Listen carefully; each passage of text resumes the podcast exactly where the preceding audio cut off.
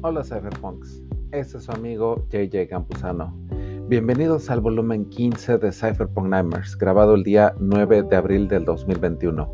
Este es el último capítulo del volumen, en el cual hablamos del posible bear market en el año 2021 y hablamos de todo un poco, desde drones, tecnología y llegamos a las últimas conclusiones.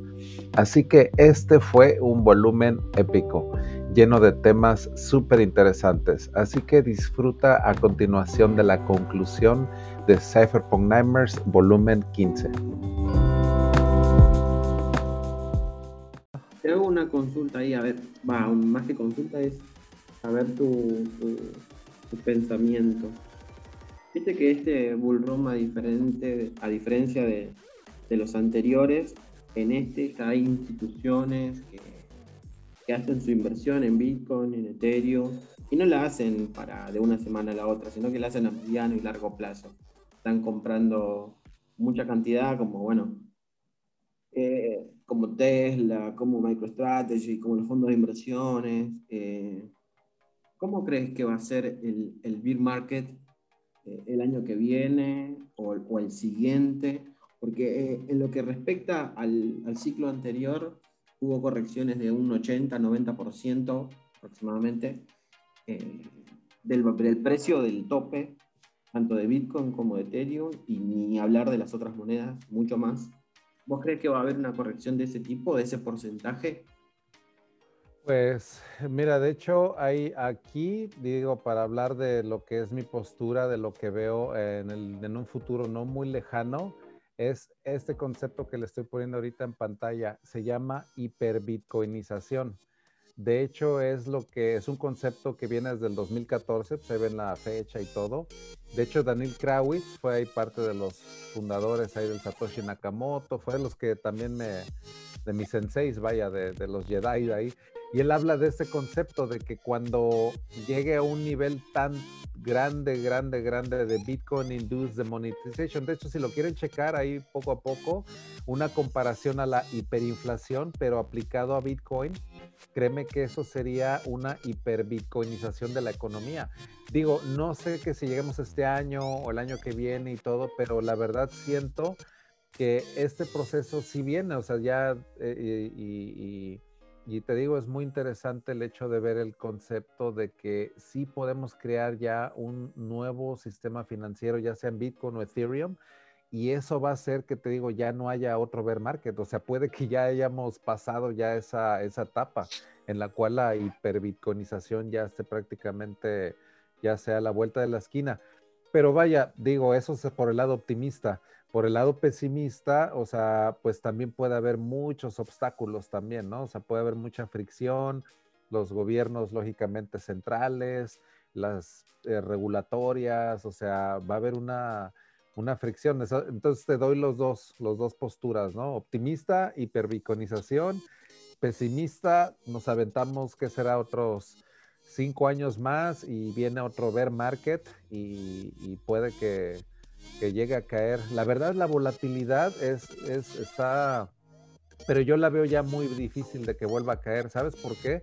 Porque ya están esas compañías como MicroStrategy o Tesla y todo, de que lo recogen ya, o sea, de cuenta baja, y ellos dicen, no, pues buy the dip, hay tantos dólares ya en la economía, hay tantos dólares, o sea, tantos, tantos, que ya el problema de levantar a Bitcoin otra vez ya no va a ser tan, tan, tan, tan. Y esa especulación yo creo que también en algún punto le va a servir a ellos porque en generar un temor temprano y ni bien baje a un precio que a ellos les parece razonable, comprar, eh, esto, como decimos, buy the dip, compro el dip y no bajo tal vez a un nivel anterior, pero sí genero una bajada de un 20, 30% para después comprarla y posicionarme de vuelta al alza. Y fíjate que este efecto de subida, ¿sabes también más a qué es lo que yo creo que se debe a este all time high que estamos viviendo el día de hoy? es de, en mi opinión, es a la escasez de ITER que ya hay en los exchanges. Ya de plano se está, de hecho, siendo un, fenómeno que ya Coinbase, ya de hecho ya casi no tiene Bitcoin para vender, eh, los exchanges centralizados ya tienen una escasez de de, y de Bitcoin. De hecho, ahorita en el, en el chat de YouTube, alguien también comentó que Matt era lo que estaba él comentando también ayer, que está saliendo ITER de los exchanges, o sea que ya está como que no está en staking, que es Ethereum 2.0 o lo están metiendo en DeFi. O sea, ya eso de meterlo a un exchange centralizado, ya no hay ITER que vender, es a lo que voy. Y eso lo hace pues que se vaya para arriba el precio. O sea, eso la verdad siento que es un fenómeno que está impulsando el precio.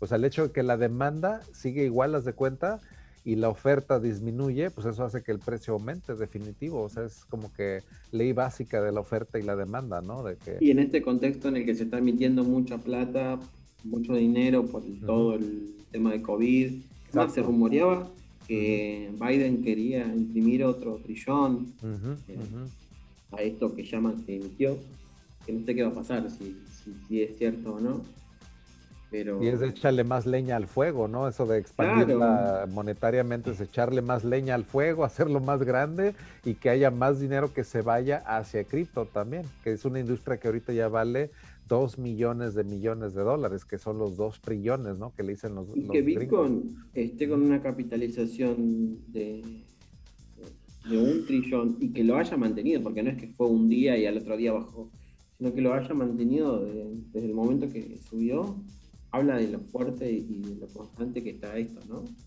Que ahora sobrepasa la plata. ¿Hace cuántos días está en, por arriba de 50 mil dólares? Mucho ya.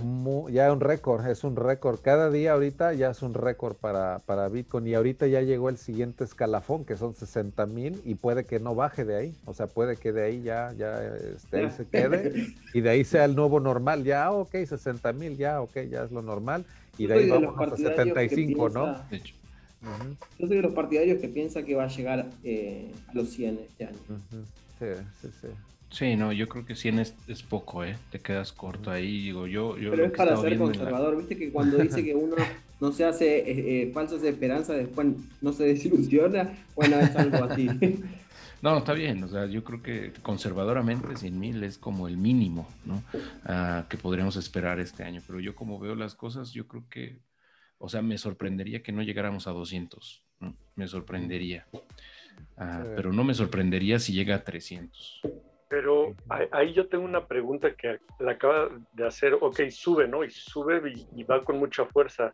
ahí la pregunta es, ¿qué tanto baja, no? Porque sí puede pasar ciento y tanto. es la pregunta, eso era la corrección. Esa es la, posterior la subida tan volátil, o sea, tan parabólico, digo, en algún momento va a tener que corregir. No importa el pero algo va a tener que corregir. 2017 bajó 80%. O sea, puedes hacer ese cálculo y, sí, pero no puede bajar esos 200%. A una bajada. pero en un mercado muy diferente, ¿no? pero, Héctor, yo sí creo. pero el 2017 era un mercado muy diferente al de ahora. O sea, no claro, están las instituciones no ahorita. MicroStrategy, exacto. Era, no mucho, había... era mucho más manipulable. Sí. Mucho retail también. Y en el 2017 se dio el instrumento en diciembre también de hacer el shorting de Bitcoin. O sea, qué coincidencia, ¿no? Que entra el shorting y ya es cuando empieza a bajar también a un ah, 70-80%. Los futuros, o sea, En los futuros, exactamente. Entonces entran los futuros, que es el shorting, y pues ya, ahí le das una herramienta perfecta a los bears, porque los bears no tenían forma de hacer, de, como que de beneficiarse de la caída de Bitcoin. Pero ahora que con los futures dijeron, ah, pues ya de aquí, ahora sí que lo manipulamos y para abajo.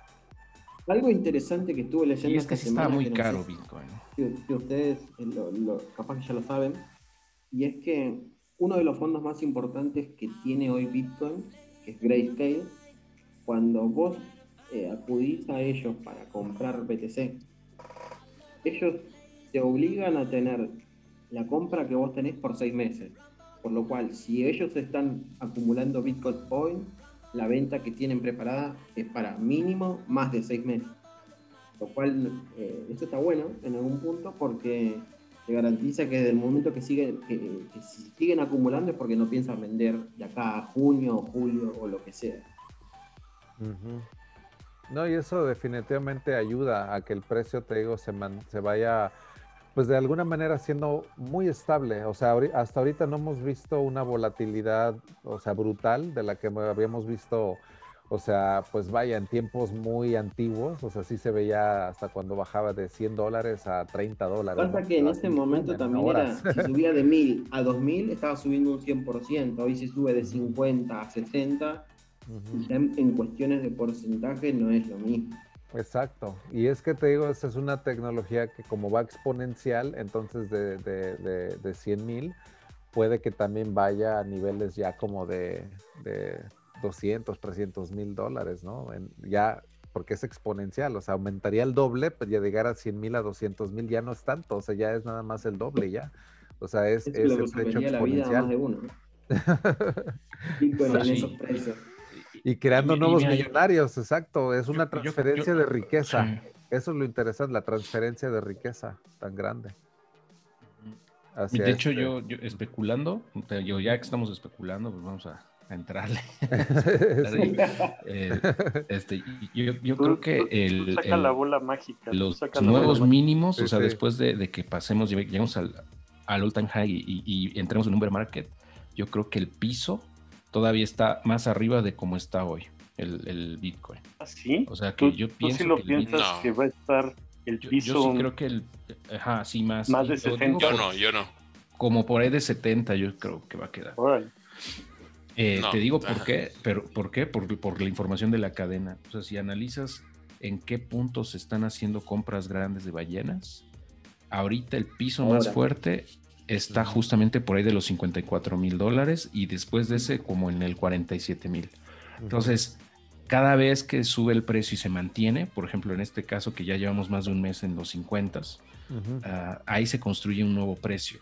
Entonces esa base es lo que va a evitar que caiga de estos niveles, por ejemplo. Y el hash rate subiendo y, aparte te digo, se va haciendo más fuerte Bitcoin. Es que la verdad es un efecto muy, muy que vaya, no, habíamos visto, la verdad, en, otros. No, pero Héctor, ve, el, eh, ellos entraron, las institucional, institucionales y esto, entraron fue en enero y enero fue un precio de 35 mil. De hecho, el, el punto de control me lo marca ahí. O sea, está bien, hay que ser optimista y eso, pero bueno, yo viví el 2017, yo sé que no es lo mismo, pero igual, ellos compraron en enero y si me voy a un semanal de la gráfica, el punto de control me lo indica en 33.714, pues exacto. Ahorita les paso un print de la, de la gráfica semanal de Bitcoin. Y ahí sí yo lo considero una buena base. Pero ¿sabes qué pasa? Este, que las instituciones siguen comprando incluso en estos precios. Nada más que aún no lo hacen Sí, sí, te entiendo perfectamente, pero el, pues, grueso donde comenzó fue en, en 32 mil, eh, 30 mil, por, por, dar un número cerrado. Y ahí sí yo le doy una, una buena base y, bueno, podemos, podríamos calcular ahorita el el 80% de regreso porque yo le considero que Bitcoin puede regresar 80%. Ojo, no estoy diciendo que regresó y se fue a cero como, como, lo pone pero es una buena base los, 30 mil. No, digo, eh, eh, y, lo que tiene razón en ese sentido, ah, yo creo que lo que va a pasar es que conforme va subiendo el precio, más instituciones y más personas van entrando a Bitcoin. Entonces esa, barre, esa barra va subiendo, ¿no? Ya, ¿no? ya no va a poder bajar de cierto punto porque eh, simplemente la cantidad de Bitcoin que se movió en esos precios es tal que la mayoría eh, va a estar en ganancias aún llegando a esos niveles. Entonces hace que la construcción del precio sea, sea, sea Hay que tener en claro también que ahora... El costo promedio va subiendo. Estamos arriba de un 95% eh, de ganancia. O sea, el 95% de la persona que compró Bitcoin hoy está ganando. Lo cual te da a ver que. Exacto. Puedes llegar a ver una, venta en el, corto plazo. Yo vi una presentación que dijeron entre 40 y 50 ya el regreso. Pero digo, es interesante escuchar cada punto de vista, ¿no? O sea, pero pues no está tan lejano, ¿no? O sea, de 40 a 50, o sea, 60. Eso vamos a ir viendo en el, en conforme avanzamos. Mire, fíjense, la, la, media móvil. Adelante. La media móvil de, de, de 200 MA en el semanal, o sea, lo estoy viendo a largo plazo, me da 26 mil. Y el punto de control me está dando 33 mil. O sea, Bitcoin puede llegar a esos, a esos niveles y tocar y devolverse. No voy a decir que no, que se quede ahí o que siga bajando, pero puede hacer. Ahorita lo paso ahí al, al grupo de Telegram. El IPO de Coinbase va a mandar el precio de Bitcoin a la luna, cabrón, en serio. El Sí, IPO de claro. Coinbase va a ser una placa tectónica 70. en, el, en lo que es el, el mundo financiero. Porque, en serio, o sea, la, va- la cotización de Coinbase va yo creo que a sobrepasar los 100 mil millones de Yo dólares. no sabía que cuando una ya es- empresa ya- eh, va a eso cotizar es- en Wall Street, tiene que decir la cantidad de, de activos que tiene, por más que no sean de ellos, porque la mayoría de Bitcoin que tienen sean, son de usuarios que tienen activos, pero es increíble la cantidad de Bitcoin que Coinbase tiene como plataforma. Y eso también es lo que le da la valoración al momento de que salga al mercado. Sí, sí, sí. No, pues se viene abril, de hecho se viene muy interesante, te digo, este IPO de Coinbase se viene la semana que viene. O y fue el sea, mes más amigable para Bitcoin abril. exacto. De su vida. Sí, sí, sí. Así que todo, la verdad, pues la verdad yo Y, digo, pinta bien. perdón, y regresando a, la- a las proyecciones, de, pero ahora de, de Ethereum, ah, yo el otro, el otro día puse ahí en el grupo de Telegram que no me, o sea, yo creo que un, un pronóstico, incluso entre comillas, conservador para Ethereum este año podría, o sea, en este bull market, que no sé hasta dónde llegue este bull market, pero yo creo que puede llegar a 10 mil dólares, como menciona JJ, eh, sin problema, ¿eh? O sea, hablando como en el, all time, el nuevo all time high, ¿no? Y de ahí pues se va a regresar, no sabemos a dónde, ¿no? Pero yo creo que sí puede llegar a 10 mil, tan solo por todo lo que hemos venido comentando, ¿no? Y con lo que va a salir en, en el verano de este año, pues también lo va a mandar a volar para arriba. Cuando las, los, las, los- las transacciones, el gas, pues baje, realmente sea más, mucho más barato, eso va a liberar toda esa energía que está ahorita contenida, ¿no? Que se está, digamos, eh, yendo hacia otros proyectos un poco y, y se, se ralentiza el crecimiento, ¿no? Pero una vez que eso se libere, es como yo siento que es como cuando tienes una presa ahí, y la presa está acumulando agua eh, y está guardándola y cuando se libera, pues es una, una explosión, ¿no? Yo creo que puede pasar algo así. No sé cómo vean ustedes. Ya para esos niveles ya empiezo yo a pensar en una ciudad inteligente, la citadela y hacer un castillo y hacer Padawan Polytechnic, pero ya así versión ya real, cabrón, ya Tenemos que rentar Wars. un, un castillo para alguna edición especial de, debe, de, debe de- ser. de Cyberpunk Nightmare. Debe ser, ¿eh? ya debemos ir planeando esa, esa fiesta ya en, en físico. Escoger la ubicación por lo pronto, ¿no? Sí, exacto, ir escogiendo el castillo, a ver de, de qué, en dónde va a ser, pero pues vaya, nos Algún tocando vivir eh, vi- eventos muy buenos. Algún país Jay, europeo lo- lo bueno o es que- por ahí. Sí, lo, lo bueno es que se queda grabado, y acuérdate, volumen en, en el de los 15, en el, en el ca- en el capítulo 15 a las dos y media de la mañana, ya cualquier cosa le regresamos Ahí. en unos 3, 4 meses, 6 meses. Aparte, no, no sé ustedes, pero yo ya estoy cansado de estar tanto tiempo encerrado y necesito viajar, salir, conocer, no sé, meterme en algún Sí. lado que nunca vi y, y estar por ahí caminando. No, yo igual me he metido mucho a la jardinería, muchísimo, muchísimo. Me la paso ahorita plantando también árboles, plantas, o sea, mucho, mucho dedicado para, digo, tener algo que hacer también. Pero el hecho de poder también viajar de nuevo, igual, o sea, es algo que, que, que ojalá Estoy también. eh, con muchas ganas de hacer algo al, al estilo tuyo, Jay. De ir a, eh, a visitar muchos países, un viaje con tiempo indefinido. ujú, sea. Ir a, por, por ahí. Sí. Y cuando, se me, cuando me canse, volveré. Y exacto, y tuve la oportunidad de hacerlo también con alguien, digo, no fue solo y todo, y la verdad, 109 ciudades que visité, y pues la verdad fue una experiencia muy, muy buena, o sea, me, me amplió los horizontes, o sea, y lo recomiendo, la verdad, viajar es algo que sí, la verdad, recomiendo cuando, cuando se pueda, ¿no? O sea, esto como que revolvió la industria del ¿Cuántas- viaje y el turismo. ¿Cuántas ciudades, Jay? No, no escuché bien. ¿Cuántas 109, ciudades? 109 Órale, ciudades. ¿En ajá. cuánto tiempo?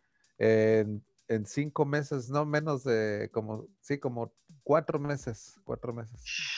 Eh, ¿Y si en un buen de lados o solo Europa, Asia? Pues ve, o- por ejemplo, fue, nada más para enumerarte países, porque fueron como 20 países, fue Francia y fueron bastante, bueno, en Inglaterra fue también dos semanas, Irlanda, España, Italia, los Alpes suizos, viajé por Austria, que fue bajando por Suiza.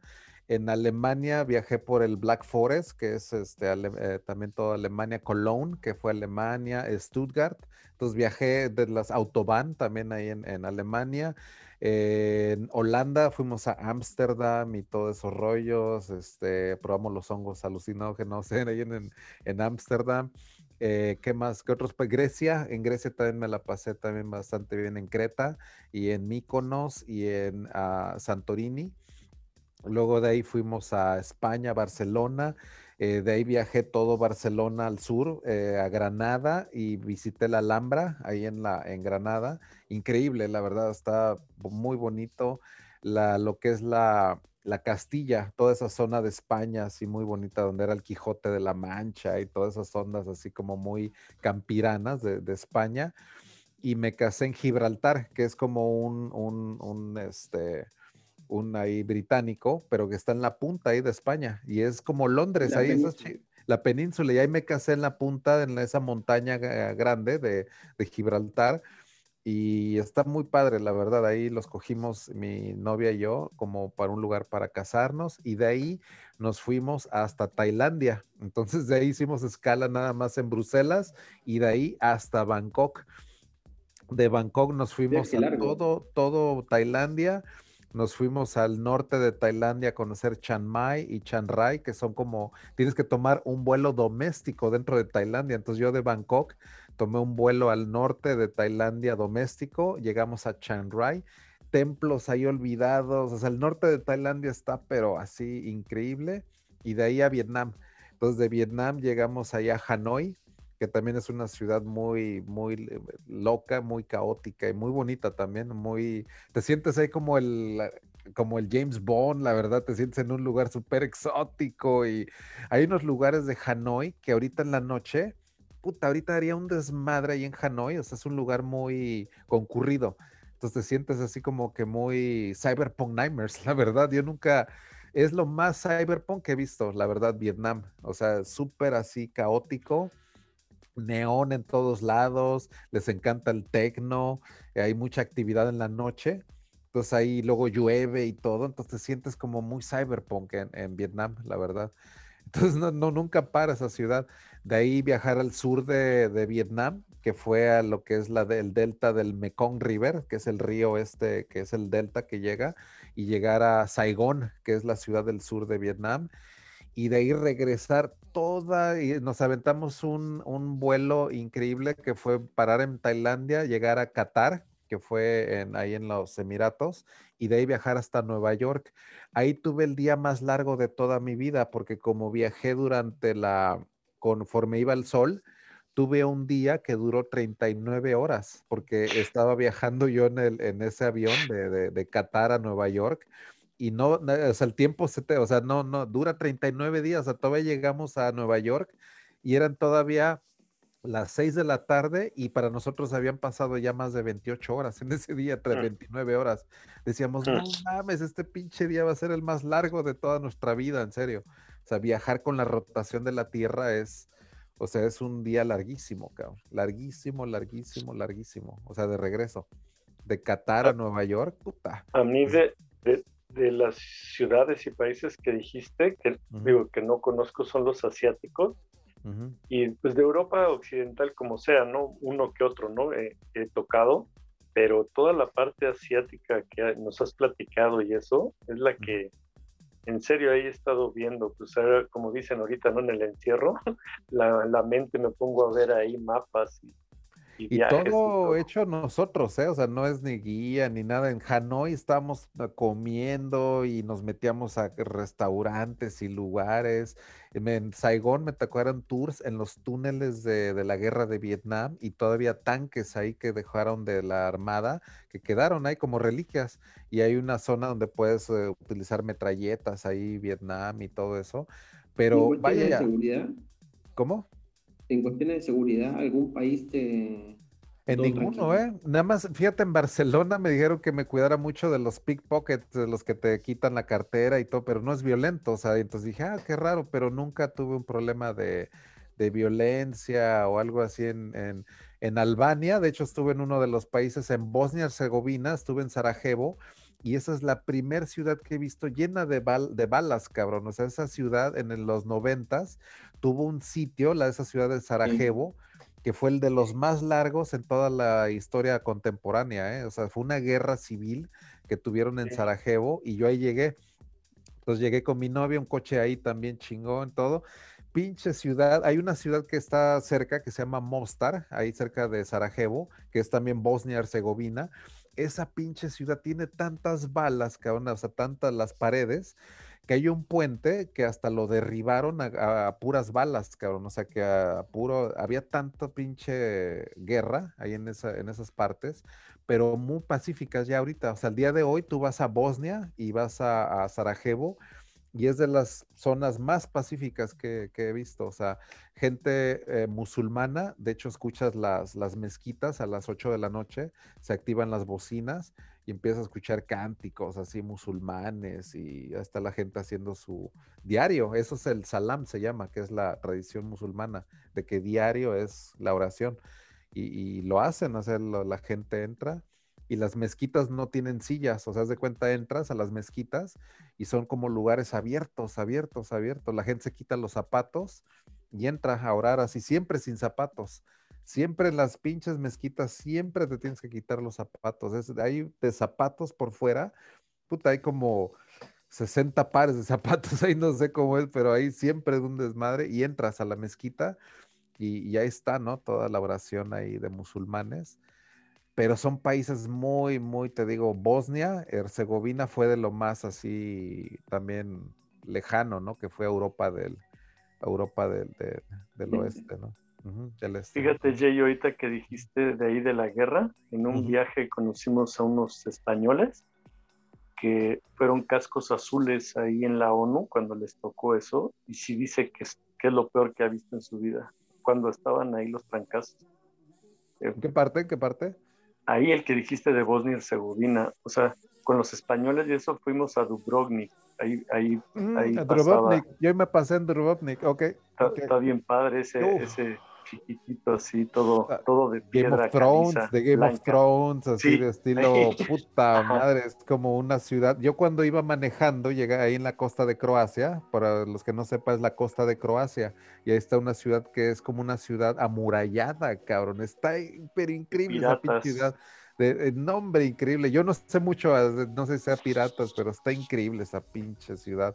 Es de de, que está murallada, pues, o sea, digo, no sé si tú, Gabriel, sepas más, pero qué chingón que... No, no, igual, no, digo, ese, fue ese día que te la pasas todo caminando por ahí, todo de piedra blanca, se me caliza, pero todo de piedra blanca, y parece que estás, no sé, que te transportaste, ¿cuántos años te gusta No, sé, unos 500, yo creo, no sé, 500, 600, no sé más. Y ahí, en, ese, en, en ese viaje venían unos españoles, entonces como cenas con ellos todas las veces que te toque enfrente cenar, pues te vas haciendo cuatro.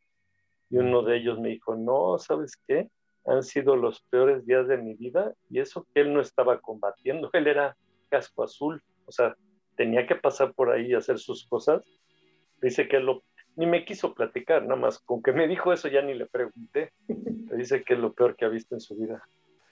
Y, yo me aventé la costa del Mediterráneo de Italia, haz de cuenta que de Florencia yo iba con el coche y lo dejé en la costa de Ancona, se llama, y de ahí tomé un, barco hacia Croacia. Entonces ya ahí llegué a Zagreb, que era ahí en Croacia, de ahí pasé por eh, una que se llama Split, y de ahí ya manejando. La costa de Croacia está también increíble y manejar de ahí a, Bosnia, pues ya me metí más, ¿no? Hacia, hacia la, tierra, hacia Bosnia y Sarajevo y todo. Y hay unas cascadas ahí en Bosnia que están, pero de veras increíbles. O sea, la belleza natural en esos países como Bosnia está de veras, puta, vi unas cascadas que, que se llaman Kraka o algo así. Tiene un nombre medio raro, que hasta me acordé que tienen como doble K o algo así, pero bellísimas, bellísimas, vaya y Dubrovnik, o sea, Croacia, esa ciudad, no hombre, está increíble, increíble. A mí algo que también me encantó de naturaleza es Irlanda. Me fui a Irlanda, bajé de Dublín y me fui a toda la... No, Por Irlanda, porque quiero ir a Irlanda. Chécate, para mí me reventó la cabeza el hecho de tener que manejar del lado izquierdo, cabrón. Y manual, con el manual, manual, o sea, no un pinche coche que de primera, segunda, tercera, con la mano izquierda. En eh, sí, exacto, en Londres no manejé, pero en Irlanda sí me agarré el coche y mi esposa siempre, las glorietas, siempre las glorietas es girar a la izquierda, a la izquierda, a la izquierda. Y es un switch muy, muy así loco manejar en Irlanda, o sea, de plano. Vas en la autopista de Dublín a, por ejemplo, hacia el sur, Waterford y todo, te lo recomiendo mucho, zona de castillos. Y luego de ahí todo, todo hacia el, oeste, que es el Wild Atlantic Way, se llama de Irlanda. No, hombre, brother hay una península que se llama la península de Dingle y unos nombres ahí medio chistosos, pero acantilados, ahí es donde están los Cliff of Moher, los acantilados de Moher que son como que se ve que termina la pinche tierra, cabrón. O sea, un pinche, un acantilado, pero así de esos que, que los ves y dices, no mames. Yo, yo fui a ese, al de Cliff of Moher, manejando en la pradera irlandesa que no veías ningún otro coche, cabrón. O sea, vas manejando, ves verde, así como te imaginas Irlanda, así es, cabrón. O sea, y yo ponía música irlandesa en el coche. Entonces íbamos escuchando así pinche música de tu, la pinche irlandesa y manejando y todo. Y te puedes parar Google Maps nos daba hasta ubicaciones de castillos abandonados, que veía un castillo ahí, y ella me decía, ¿qué onda? ¿Le entramos un camino de terracería? Y dije, pues le entramos, chinga su madre, que nos metemos a la terracería y todo el pedo.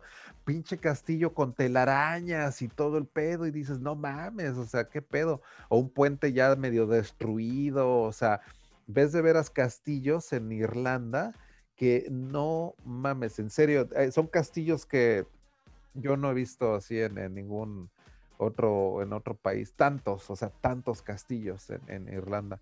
Sí, me dijeron que el paisaje es hermoso, toda esta meseta verde, bueno, los castillos, la salida ahí al, Atlántico, no sé qué, creo que tiene este lado. Eh, me dijeron que salida al mar es muy linda, tiene una, costa muy... Toda esa parte, sí, sí, sí. Rentar un lo mejor y aparte, sabes que yo llegué por Dublín porque yo llegué por Isle of Man, que era el, otro como reinado que hay ahí. Entonces yo llegué a Dublín y yo esperando, ah, Irlanda va a estar bien bonito y todo. Y llegué en un barco, así como de pasajeros, y llego a Dublín pinche puerto así horrible, que, o sea, de puro eh, industrial hasta la madre, o sea, como que con este, grúas mecánicas y todo horrible y todo. Entonces, Irlanda, cuando vi la costa inicial de Dublín, pues no se me hizo bonita, ¿no? O sea, fue mi primera impresión de Irlanda, fue como que, ah, ok, o sea, pues es muy industrial. Dublín es como, así como te imaginas una ciudad industrial así marítima, puta, Dublín es así como que y hay una, la Guinness, por ejemplo, ahí, ahí se produce en Dublín.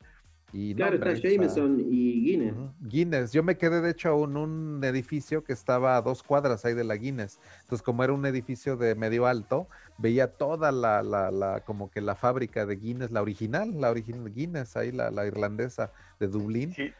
Y si te preguntan, Jay, te dicen, a ver, ¿a dónde regresarías? ¿A Irlanda o a Inglaterra? ¿A dónde? ¿Cuál prefieres? La verdad, sí, me Irlanda me gustaría un chingo, la verdad. Yo no conozco ninguna de las dos. Pero mi mamá... no, conozco la isla grande, no, no conozco, pero Igual si vas los a que van, por eso pregunto. Me encantó Inglaterra, cabrón. Inglaterra, fíjate que fue a Windsor y estuve en el castillo donde hoy falleció el príncipe Philip, de hecho. De, hoy falleció el esposo de la, de la, de la, de la reina de Inglaterra debe, todo está en velorio, todo Inglaterra, cuando se muere uno de esos cabrones, siempre están así como que eh, es todo un, ritual que se va a seguir, ¿no? Toda la sepultura de este señor, lo más seguro es que va a haber misas ahí en, Windsor, en el castillo de Windsor, que tienen su propia capilla que se llama San George, que está cabrón, o sea, le tomé videos a esa madre, porque yo traía la DJI Pocket, que es como una, una de, de 4K, pero bien chiquita y porque no se permite grabar dentro de San George uh, Chapel, ahí en, Windsor, dentro del castillo. Y tengo unos videos dentro de pinche San George Chapel que están, pero así de... Ahí están en mi YouTube, de hecho, ahí eh, los tengo que ordenar porque están, este, todos esos videos, hasta de Vietnam, están en YouTube, pero están en privado. De hecho, no los he hecho públicos los de Vietnam. Eh, los tengo que ordenar y subirlos a público en mi canal de YouTube y les enseño videos de hasta clases de cocina que tuve en Tailandia. De hecho, en Tailandia fui a un eh, tipo de esos de Airbnb que te dan experiencias y yo tomé uno de una escuela de cocina en Tailandia y no, hombre, fue súper inmersa. nos llevaron un pinche mercado de Tailandia y escoger las verduras y que esto y que vamos a utilizar esto y el otro. Y ahí me tienes haciendo un pinche green curry ahí de tailandés y que hacer el, la, las, todo, todo, todo. O sea, está chingón esas experiencias, ¿no? De comida en Tailandia. ¿no? No, hombre, pero a mí me encanta el picante, cabrón. Mexicanos, mira, para los mexicanos es la gloria, cabrón. Tailandia es como que. La India también muy picante. Uf, y la India también, la comida hindú, y mira, hombre, los. ¿Y sabes dónde comen un chingo de comida hindú? En Irlanda chingo. En Inglaterra también, ¿eh? En Inglaterra igual, de hecho nuestra primera comida en Londres fue en un restaurante hindú muy bonito ahí en Londres, pero era hindú, hindú de muy alta, muy alta calidad en Londres. Y no, hombre, nunca había visto, creo que dicen que en Londres hay más eh, restaurantes de comida hindú que en Nueva Delhi o algo así, dice que es tantísimo lo que hay en, en Inglaterra. Y yo estuve en Cambridge, conocer la universidad y todo, de ahí fui a Manchester y Liverpool. Esas son las ciudades que conozco muy. Manchester me encantó también, muy de la revolución industrial y, todo.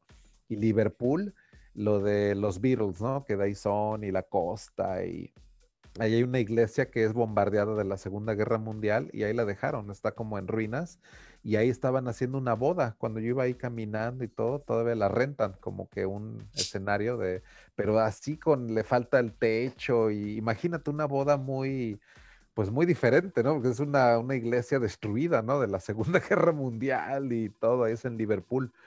Está muy, experiencia, me imagino. Sí, muy diferente, muy diferente. La verdad, Inglaterra, yo no conozco Escocia, entonces ya no subí, a Escocia, pero conocí Isle of Man, porque de ahí tomamos un ferry de Liverpool a Isle of Man, que es el otro reinado, que es considerado parte del United Kingdom, ¿no? Pero es parte, es otro reinado.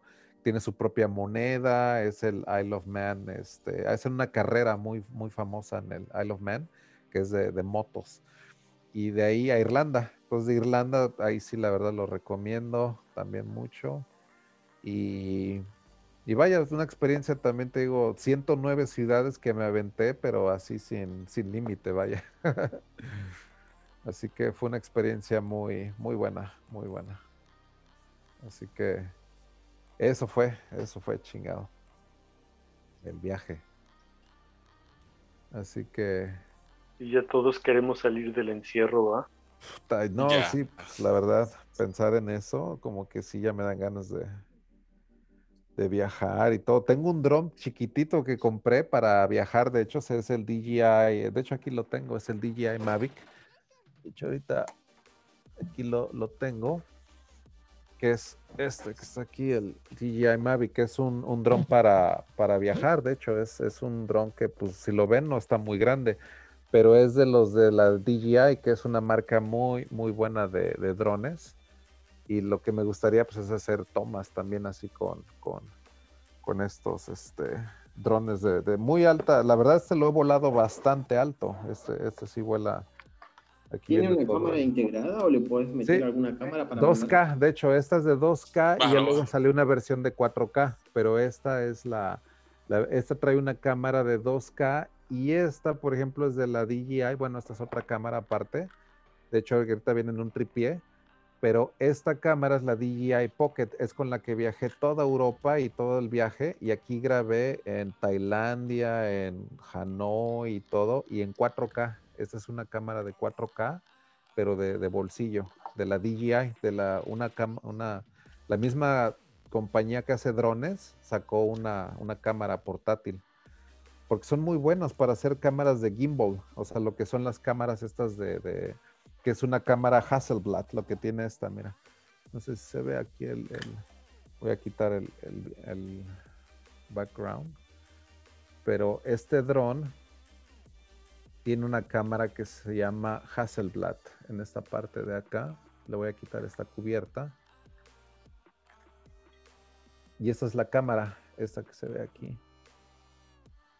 Y esta, te digo, vuela, es como es tipo gimbal, o sea, que, que, que tiene su, su, propio como sistema de estabilización. Entonces, muy buena. Y esta cámara que tengo, la DJI Pocket, también funciona con el mismo principio. La voy a activar para ver si la... ¿Ya vieron cómo se activa el gimbal? Entonces, esa es la cámara. Y, y, se estabiliza, ¿ya vieron cómo se mueve así la cámara? Este, esa es la, la, la, la estabilización que tiene. Entonces, esa es la, la, lo que tiene esta, esta cámara, la DJI Pocket. Y, y este dron también, ¿no? Que también es... Y este dron se expande, o sea, ya nada más le sacas estas alas y ya se expande de manera... Esta se abre, se abre acá, se abre acá, se acá y este ya es el dron extendido. Y este puede volar que será unos 600 pies, que son como unos 200 metros de altura y te da unas tomas muy, muy buenas. Y te da tres modos. Hay un modo rápido, que es el modo sport, el modo cinemático, que es un modo así como muy estable, se te da unas tomas de veras muy buenas.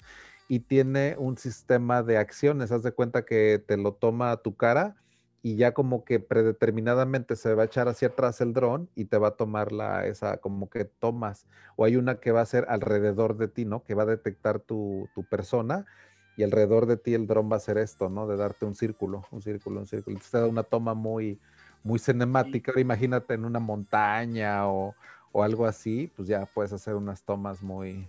¿Y como cuánto tiempo llega, como cuánto tiempo llega a durar una pila para ese tengo, tengo tres pilas porque fue este paquete, entonces este es el sistema de tres pilas que ya incluye el paquete y aquí voy a sacar una y este te dura como unos 30 minutos de, vuelo, esta. No, son muy buenos.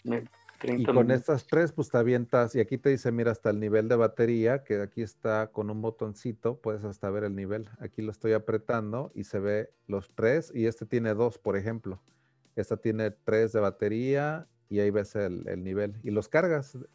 Ese es como un cargador triple, o sea, este, esta carcasa. Entonces aquí puede estar cargando tres baterías al, mismo, al mismo tiempo prácticamente con este kit. Pero cuando está volando, ¿es una sola? Cuando está volando, tú utilizas este, sí es una sola, exactamente, es una sola. Tienes tres reemplazos, exactamente. Vuelas media hora, la cambias y te vas otra media hora, la reemplazas y otra media hora. Y ya de ahí se tardan bastante en cargar, o sea, ya de ahí se tardarían unas dos, tres horas, no sé, no es tan, tan, tan sencillo, pero te incluye este control. A este control le pones tu celular, haz de cuenta que mi celular aquí va adentro y esta pantalla de mi celular se convierte en mi interfase ya de, control del, del dron. Se llama DJI Fly, se llama. Entonces aquí controlas hasta el GPS del dron, controlas la calibración con esta aplicación y con esto lo vuelas. Estas son las antenas del, controlador y yo literalmente lo agarro así como si fuera un, un, este, un control de videojuego. Ya con esto lo controlo, ¿no? Al, al dron. Así que así lo vuelas ya con este, este control. Que aquí tiene como que sus, sus palanquitas. Y aquí va el celular. Todo esto. Esta apertura es para el celular. Entonces, de hecho, aquí lo tengo. Entonces varía más o menos. Más o menos se vería así, ¿no? Le quito la carcasa porque ahorita pues tiene la carcasa. Entonces la tengo que quitar. Pero más o menos así, ¿no? Y ya toda esta interfase, pues ya es el dron. O sea, ya esta vez la cámara del dron, le pones grabar, le pones vuela hacia aquí, vuela hacia allá, o sea, ya controlas todo, todo, todo. Así que este sistema está, está muy bueno, ¿eh? El de DJI. Se llama DJI Mavic, Mavic, y creo que ese es el Mavic Mini, porque hay diferentes modelos del Mavic, y ese es el Mavic Mini, Mini. Entonces hay un Mavic Pro, creo me parece, o algo así. Y yo tomé un curso de drones aquí en Tampa. y te enseñan a volar el uno grande que se llama el Phantom, el DJI Phantom. Y, y ese lo manejé y todo es un dron ya más profesional y grande. Pero yo pues me fui por este, ¿no? Pues este cuesta 500 dólares y un DJI Phantom te sale como en 2 mil dólares, no sé, algo así. O sea, sí son mucho más caros. Así que yo empecé con uno, pues barato, este la verdad no es caro. Así que ahí está eso de los drones.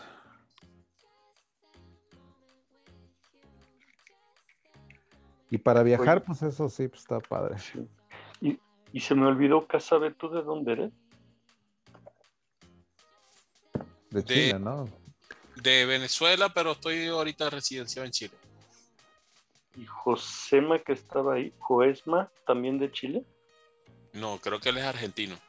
Ah, No, ya, no, yo soy de Argentina. ya. Argentina y Chile. Ok. De hecho, aquí ya son las Eh, 4 de la mañana. Acá son las 5 menos 10, o sea, 4 y 50. Sí, aquí son las casi las 4, sí, casi las 4 de la mañana. Acá a las 3 de acá. Cambiaron Sí. el horario, ¿no? Cambió en México, exacto. Aquí cambió dos semanas antes, que por eso tuve una vez un desfase que empecé la, antes que, que los demás o algo así. Pero ahorita ya estamos a una hora de la hora central, Porque hoy llegué más tarde, o sea, cuando en realidad llegué a la hora que llego siempre, pero ya había pasado una hora para ustedes. ¿no? No Sí, es lo malo de que a veces el cambio, o sea, el, el- con Europa, pues sí es. ¿Tú dónde estás? En Argentina. Ah, en Argentina, ok. Ah, ok. Hombre, y Buenos Aires yo me la pasé muy bien por ahí en Recoleta y todo eso. Ahí estuve en un lugar ahí por la 9 de julio también. Muy, muy bueno. Está No, bonito Buenos bueno. Aires. Lástima que ahora está todo cerrado, no se puede salir a ningún lado, pero, cuando se puede salir está bueno. Sí, me tocó el en concierto verano. de Cream Fields, el Cream Fields en Bueno, la el Cream Bueno, usted Fields tiene la. Ultra. Pero el Cream Fields allá en Buenos Aires se puso muy, muy bueno esa vez que fui con Richie Hotting y muy bueno. Es la, a la, la argentinos les encanta la, la música tecno también. Sí, sí, acá hay, hay buenas fiestas. Muy buenas fiestas, sí, sí, sí. Y en España dice que son las 10 de la mañana, dice gringo. Así que buenos días España. Jay, ¿tienes por ahí el, el link de la página donde simulaba lo- los, bloques de Ethereum y ¿Sabes? La tengo por acá, sí, déjala copio. pásala ahí al, grupo de Telegram? Al de Telegram, ok. Ahorita se los, se los Porfa. paso. Gracias. Ajá.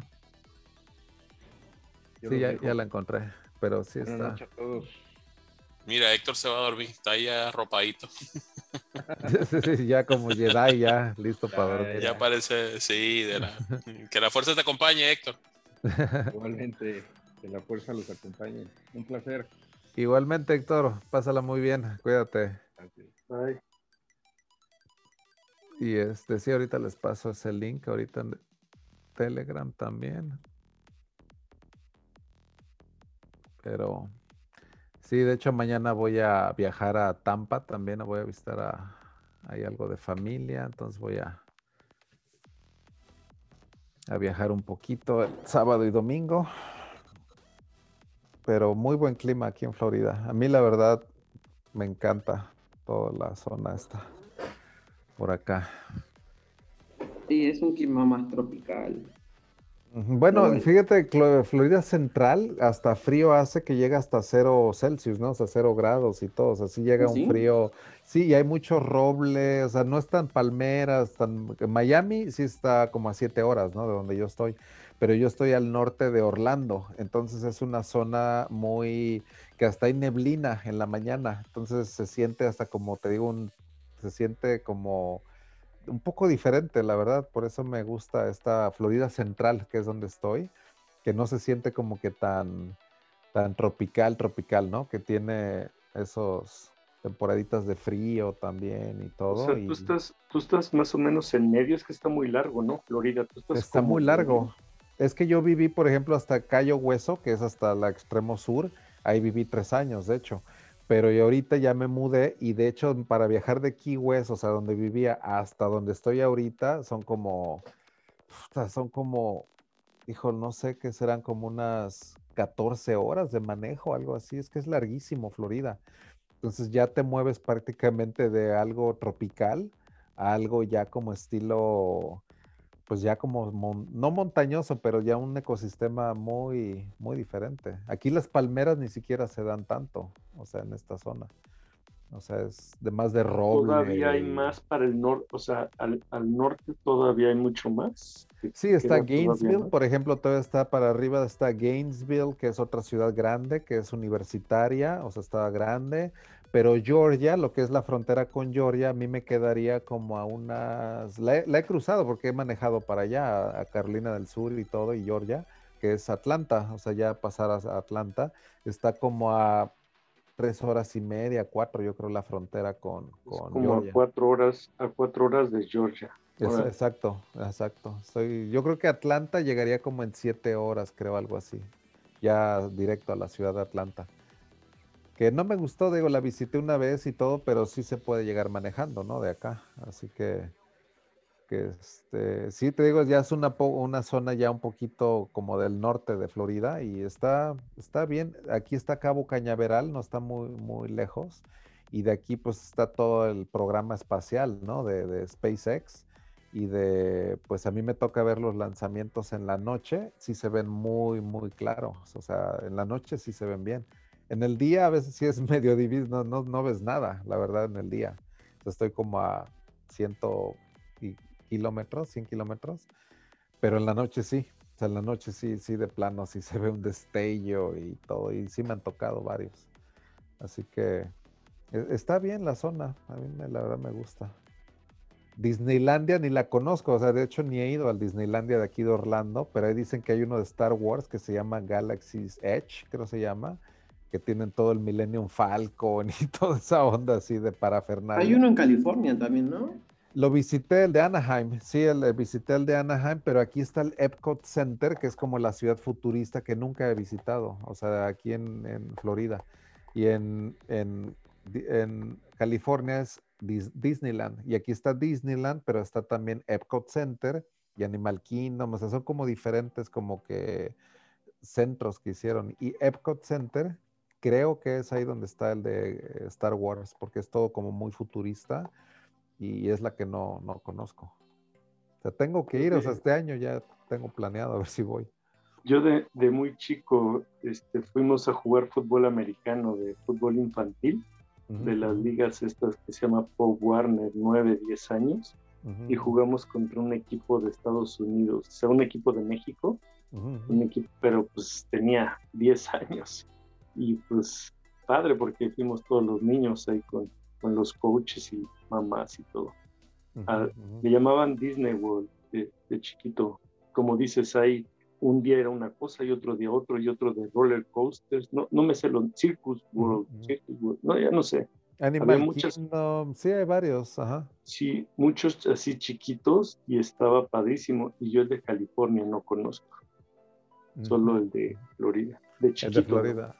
Ah, ok, ok. No, pues ha haber sido una experiencia muy padre también, o sea, visitar así, aunque haya sido de 10 años, pues puta, qué chingón también. O sea, de niño, puta, es como lo máximo, ¿no? O sea, la verdad, ese tipo de ondas.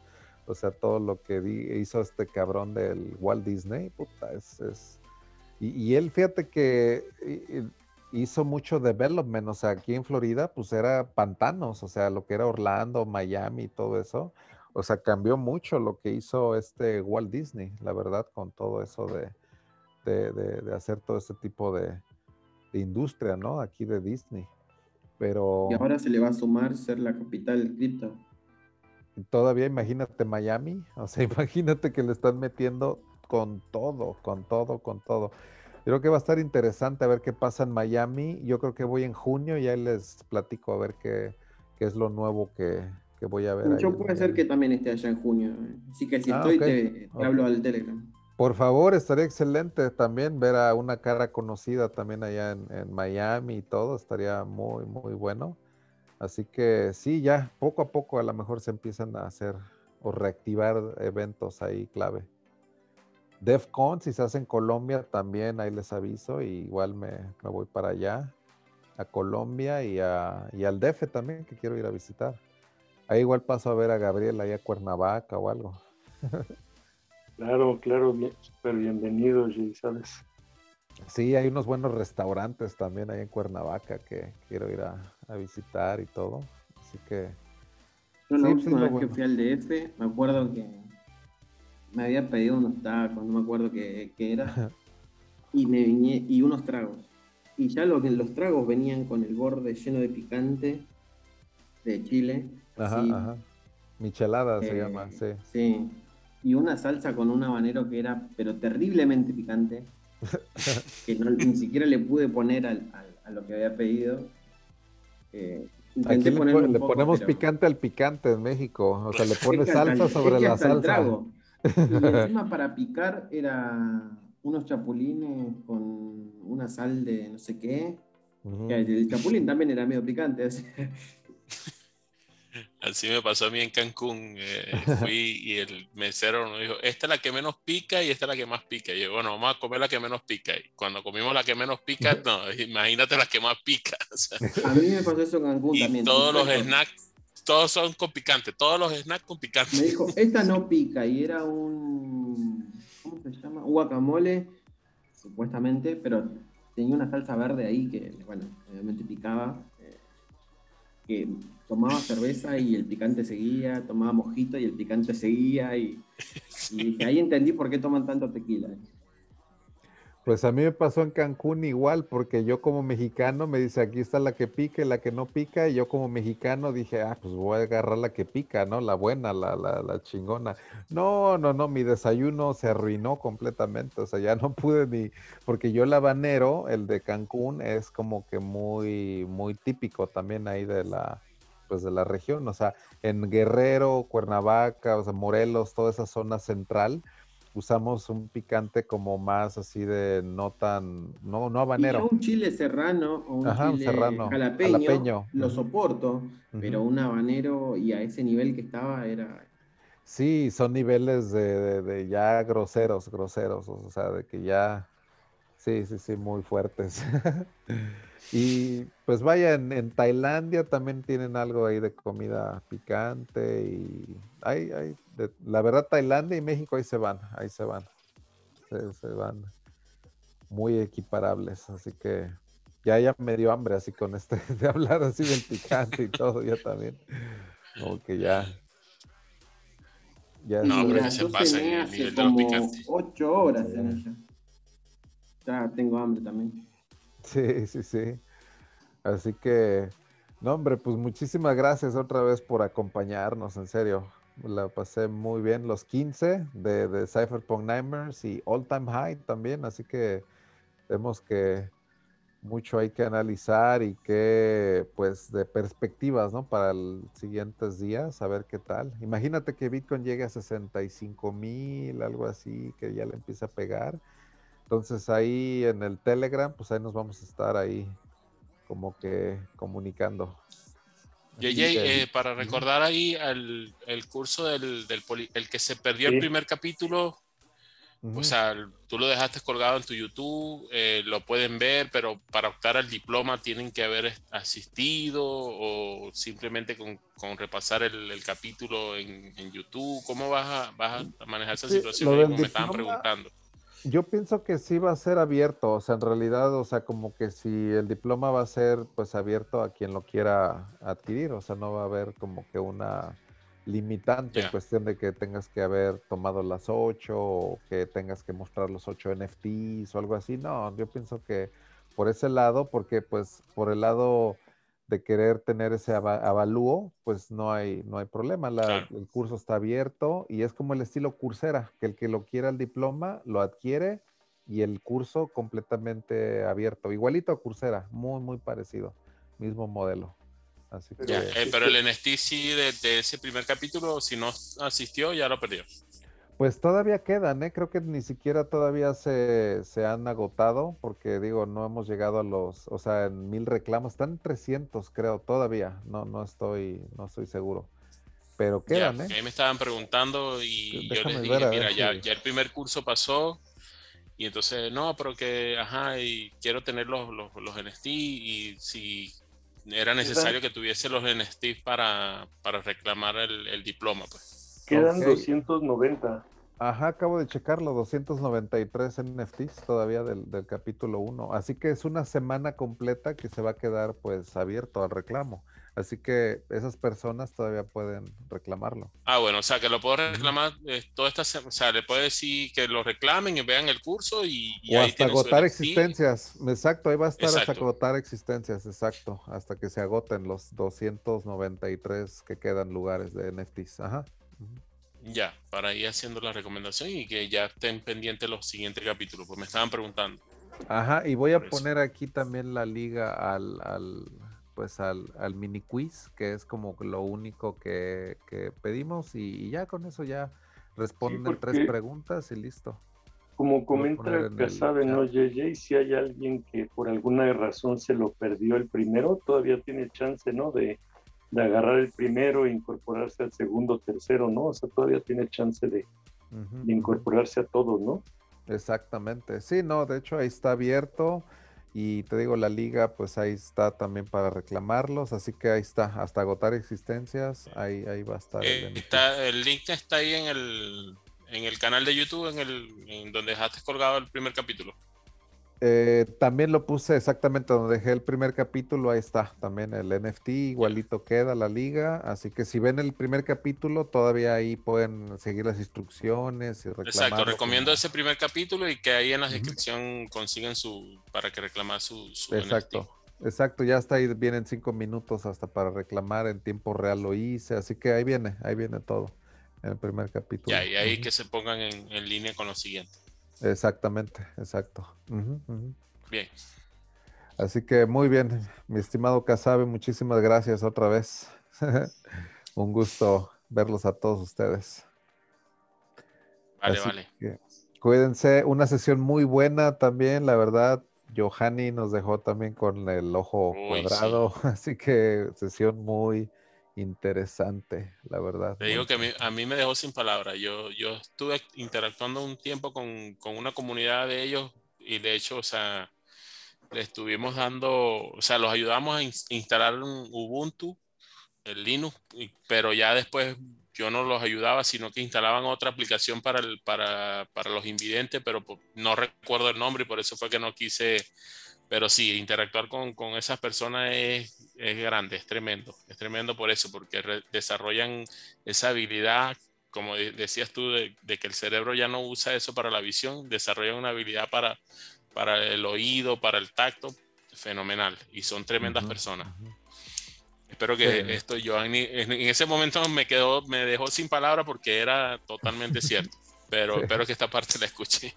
Saludos, Sí. Giovanni, estamos cerca, estamos en Chile. Sí, yo pienso que sí, la verdad que buena onda, una energía muy buena que se desprendió en esta sesión, así que muy bueno, la verdad fue una sesión yo creo que muy enriquecedora por ese lado, así que sí, también buenas noches a Latinoamérica, pues sí, Europa, a todos los demás que tengan un excelente sábado también, ya para amanecer en varios lados, así que un excelente fin de semana a todos y estamos en el Telegram, ahí estamos en comunicación y acuérdense, Padawan Polytechnic, nos vemos el martes 13 de abril, segundo capítulo, así que también ahí nos vemos, así que cuídense, saludos a todos también, Gabriel, Acapana, Yasmín, todos los que estuvieron acá, muchísimas, muchísimas gracias, todo el contenido estuvo, lo pasé increíble, así que cuídense mucho. Los dejo un poquito con la música de Padawan Polytechnic, que fue este soundtrack que no he puesto en la noche, pero es royalty free, así que no hay problema. Entonces los dejo con el soundtrack de Padawan Es el playlist en- también ahí en Telegram. El playlist es el En- royalty free. Lo puse, lo puse en Telegram, pero el de Padawan, sí, lo puse, de, de hecho, después de la sesión. Ah, ya. Ahí debe de estar. Así Vale. que los dejo con ese, con ese playlist, ¿sale? Gracias. Cuídense. Gracias. Saludos. Abrazos. Cuídense. Hasta luego, Cypherpunk Namers. Out.